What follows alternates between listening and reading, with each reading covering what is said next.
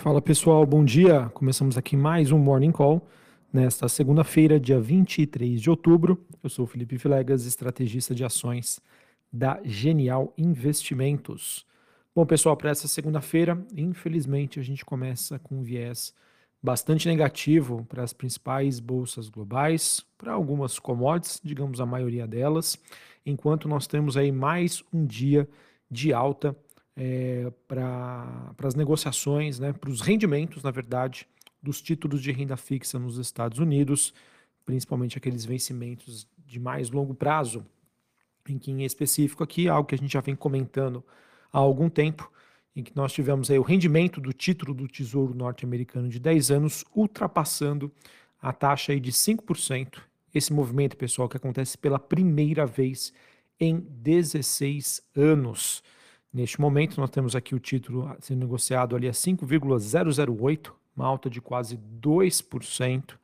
Como eu já disse anteriormente, algo que não acontecia nos últimos 16 anos, esse movimento que acaba sendo impulsionado pelas expectativas de o banco, que o Banco Central norte-americano vai manter a taxa de juros elevada e que o governo nos Estados Unidos vai aumentar ainda mais as vendas de títulos de dívida para tentar cobrir esses déficits crescentes. Pessoal, isso é realmente é uma situação bastante negativa, muito complicada, é, em que o cenário de alavancagem financeira dos Estados Unidos realmente está algo bastante preocupante.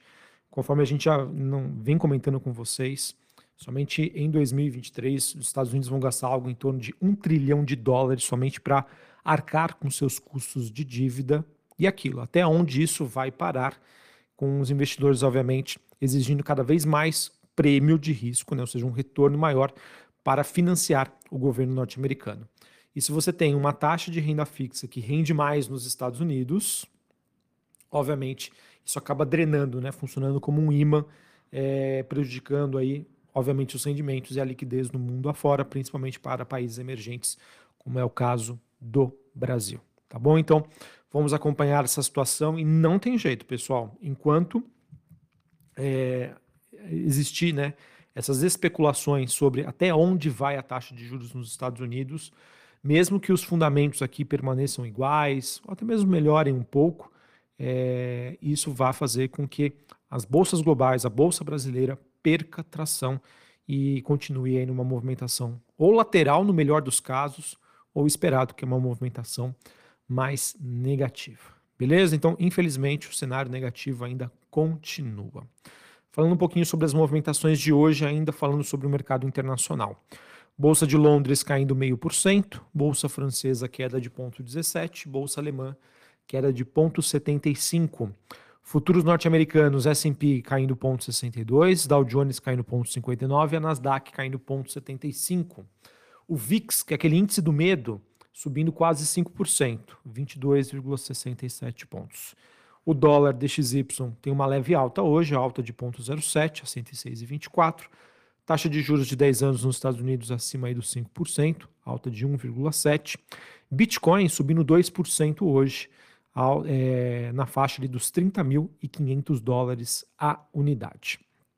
E falando sobre a movimentação das commodities, pessoal, a gente tem o petróleo, que apresenta aí um movimento de leve baixa hoje, uma queda de 0,5%. 87 dólares o barril, que é o contrato negociado na Bolsa de Nova York, e o Brent, que é o contrato negociado na Bolsa de Londres, ainda permanece ali na faixa dos 92 dólares o barril, queda também de 0,5%. É, o mercado segue acompanhando o conflito né, entre o Israel e o Hamas.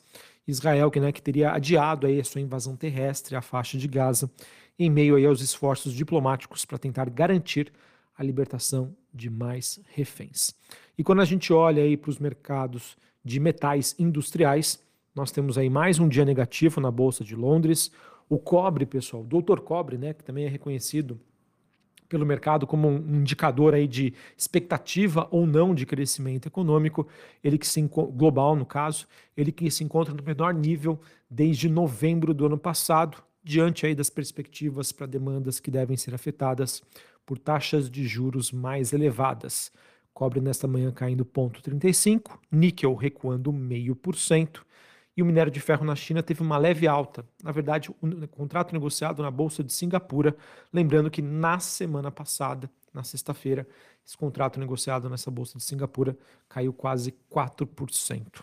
Falando um pouquinho sobre China, pessoal, a gente tem aí uh, um mercado que segue bastante prejudicado e na expectativa, né, num viés negativo, na verdade, por conta do mercado imobiliário chinês, que ainda se mostra um grande obstáculo. As autoridades chinesas, elas que também abalaram novamente a confiança das empresas estrangeiras no país, com uma série de prisões em vários setores, em vários setores, perdão, da economia por lá, diante de uma investigação sobre a Foxconn, que é um parceiro aí bastante importante da Apple, só para vocês terem uma ideia, ou seja, essa intervenção também do governo chinês acabou prejudicando bastante o desempenho das ações por lá. A bolsa de Xangai teve uma queda de 1,5%, bolsa de Hong Kong queda de 0,72%, bolsa japonesa caindo 0,8%. Ok?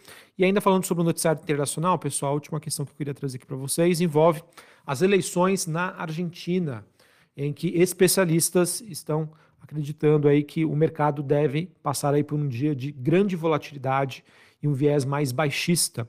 Isso porque o atual ministro da Economia, o Sérgio Massa, ele se saiu aí muito melhor do que o previsto nas, na, nas prévias né, das eleições. É ele que vai é, disputar né, o, com o Javier Milley no próximo dia 19 de novembro, as, o segundo turno das eleições por lá. É, com quase todos os votos contados, nós tivemos aí o Massa ficando com 37% das, dos votos, enquanto Milley teve 30% uma candidata que era considerada aí pelo mercado né, com uma visão mais pró-negócio, a Patrícia Burrich, ela acabou ficando em terceiro lugar com 24% dos votos. Tá? E por conta né, desses resultados no primeiro turno, é, há uma expectativa aí de que é, o Sérgio Massa ele pode agora dobrar né, a sua aposta em uma abordagem mais populista, é, dando aí um, um, ao peso argentino né, é, artificialmente forte intervencionismo aí nas medidas fiscais que seguem bastante custosas, ou seja, infelizmente a situação segue também bastante negativa aí para os nossos hermanos. E falando agora sobre o Brasil, pessoal, a agenda do dia segue na expectativa da divulgação do relatório Focus, é, que traz as perspectivas aí dos economistas, os principais indicadores macroeconômicos. Essa pesquisa será divulgada hoje, próxima das 8 e meia da manhã. Três horas da tarde também temos, teremos dados de balança comercial. Na última sexta-feira, nós tivemos os juros futuros aqui no Brasil recuando bastante. Obviamente que esse movimento foi influenciado pelo movimento de realização de lucros na semana passada das Treasuries nos Estados Unidos e também por conta de um IBCBR, né, que é um indicador é, que serve como uma proxy do PIB brasileiro, ele que veio bem mais fraco do que as expectativas, além, claro, do corte dos preços da gasolina que foram anunciados pela, pela Petrobras. Perdão. Só que hoje, pessoal, novamente, alta dos juros nos Estados Unidos, isso tende a desfavorecer essa, a continuidade dessa movimentação, é, pelo menos nesta segunda-feira. Falando sobre Brasil agora, noticiário político barra econômico, a expectativa então que o ministro Fernando Haddad enfrente nesta semana aí uma agenda econômica bastante intensa no Congresso, já que nós temos no Senado a expectativa da leitura da primeira versão do relatório da reforma tributária, pelo senador Eduardo Braga. Também será aguardada aí a votação do projeto que prorroga a desoneração de folha de pagamento de 17 setores da economia. Além disso, na Câmara, o relator do projeto sobre a tributação de fundos exclusivos e offshore, o deputado Pedro Paulo, deve apresentar aí o seu parecer, ou seja, uma semana também bastante importante lá em Brasília para questões ligadas à economia brasileira. Ok? Bom, pessoal, então era isso que eu tinha para comentar com vocês. Infelizmente, a gente começa aí a semana com um viés mais negativo para a Bolsa Brasileira. Esse movimento acaba sendo influenciado pela queda das ações lá fora, pela queda da maioria das commodities e principalmente movimentação de alta da curva de juros nos Estados Unidos. Isso faz, pessoal, com que esse cenário prejudique tanto as empresas ligadas à economia doméstica aqui no Brasil, por conta da alta dos juros, e também é, as exportadoras sejam prejudicadas por essa movimentação aí de queda das commodities. É, é o alerta que a gente vem fazendo aqui, pessoal. Infelizmente, o cenário segue bastante conturbado para o investidor em renda variável. Para quem tem uma visão de longo prazo, com cautela, aproveitar aí os preços mais baixos. Agora, se você tem uma visão mais de curto prazo, o viés, infelizmente, ainda segue bastante negativo. Um abraço, uma ótima segunda-feira para vocês, um ótimo início de semana e até mais. Valeu!